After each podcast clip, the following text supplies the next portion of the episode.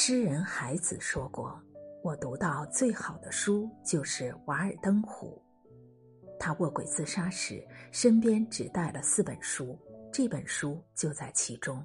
《瓦尔登湖》是梭罗在瓦尔登湖畔隐居两年多后写成的一本散文集。从1845年春天开始，到1847年结束，短短两年多的独居生活，彻底改变了梭罗的一生。两年的时间里，他在亲手搭建的木屋中生活。春种秋收，日出而作，日落而息，与大自然融为一体，过着简朴宁静的生活。两年之后，他离开了那里。他不是隐士，只是想用这段经历去证明，生活和生命的本质是一个化繁为简的过程。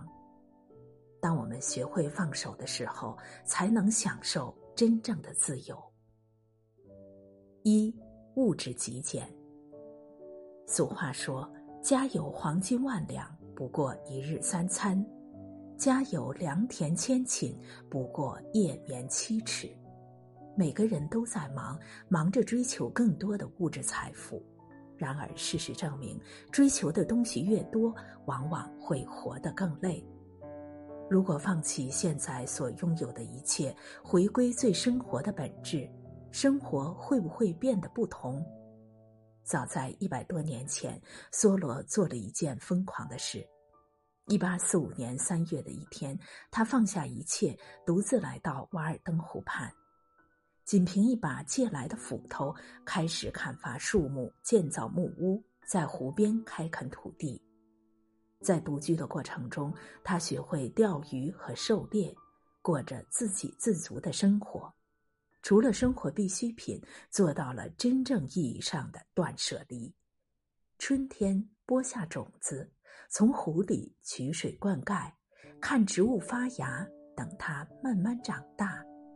秋收之后，他会把粮食分成两部分，一部分卖掉维持生计，一部分留下自己吃。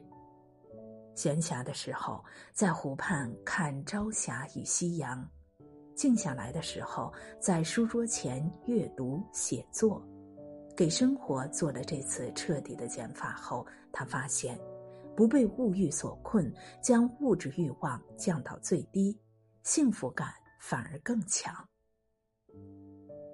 生活在一个快节奏的社会中，我们很难停下追逐的脚步。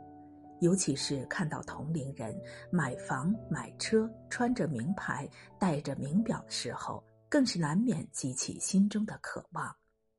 我们渴望拥有更多，仿佛那样才能生活得更好。但物质欲望是一个填不满的沟壑，无尽的追求只能让自己迷失其中，失去生活的乐趣。就像梭罗所说，大多数的奢侈品。大部分的所谓生活的舒适，非但没有必要，而且对人类进步大有妨碍。衣服是用来维持体温，而不是去衡量一个人的身份地位；房子是用来遮风挡雨，而不是评判一个人的物质水平；家是用来包容爱与温暖的，而不是用来攀比的砝码。林清玄说过。越是内在芬芳，越是朴素单纯。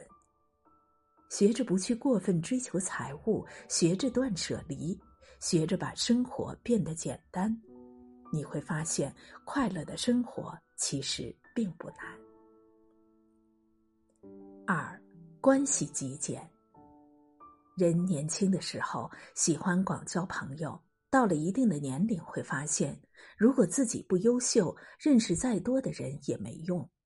社交需要投入大量的时间、金钱和精力去维护，如此昂贵的社交成本，不仅会让自己身心俱疲，而且最后往往一无所获。减少无意义的社交活动，学会和自己独处，享受孤独，才是成人世界的必修课。梭罗在瓦尔登湖畔生活的日子里，没有邻居，没有朋友，没有交际圈，只身一人生活在树林里的一所房子里，距离周围的邻居只有一英里左右。慢慢的，他学会了与大自然进行交流，记录花开的瞬间，欣赏湖里的鱼跳出水面捕食飞蝇的精彩瞬间，观察雪地上留下动物的脚印，猜测它们出没的动向。森林里的小动物偶然闯入家中，他也以礼相待。他想，也许他们爱这一片湖水，理由跟我是一样的吧。他住的房子没有门栓，他以欢迎的心态迎接每一位路过的人。偶尔会有路人来访，恰好他不在家，房间里的食物也有客人随意自取。路过的渔民、猎人、诗人到他的小屋休息的时候，只是谈谈自己各自的生活，然后各自回归到自己的世界，从不会产生利益纠葛。少而精致的圈子，让梭罗的生活回归了朴素，没有勾心斗角，也没有虚情假意，更没有攀比的观念。在平淡如水的交流中，梭罗体会了人与人之间纯粹的情谊。我们常常以为圈子越大，人脉越广，对自己的生活就越有帮助。但其实，生活的意义不在于你认识了什么样的人，而是你成为了什么样的人。与其在繁杂的无效社交中耗费时间和金钱，不如多一些独处的时间，去丰富自己的内涵。三，心态极简。很喜欢奥格曼迪诺。在世界上最伟大的推销员中的一段话：我们许多人一生都背负着两个包袱，一个包袱装的是昨天的烦恼，一个包袱装的是明天的忧虑。你完全可以选择另一种生活，把它们扔进大海里，扔进垃圾堆里。没有人要求你要背负着这两个包袱。人生的大多数烦恼都是因为看不开、放不下。梭罗在去瓦尔登湖边生活之前，内心充满焦虑。那一年，二十八岁的他刚从哈佛大学毕业，像现在的年轻人一样，对未来感到迷茫。当他摒弃各种杂念，只关注于生活的一草一木时，生活奇迹般的发生了改变。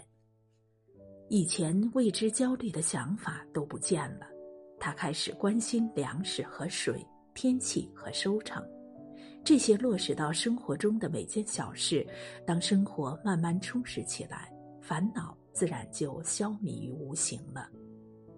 经过一段时间农民式的日出而作、日落而息的生活后，他感慨道：“多余的财富只能买来多余的东西。”灵魂所需的必需品，一件也不需要用钱来买。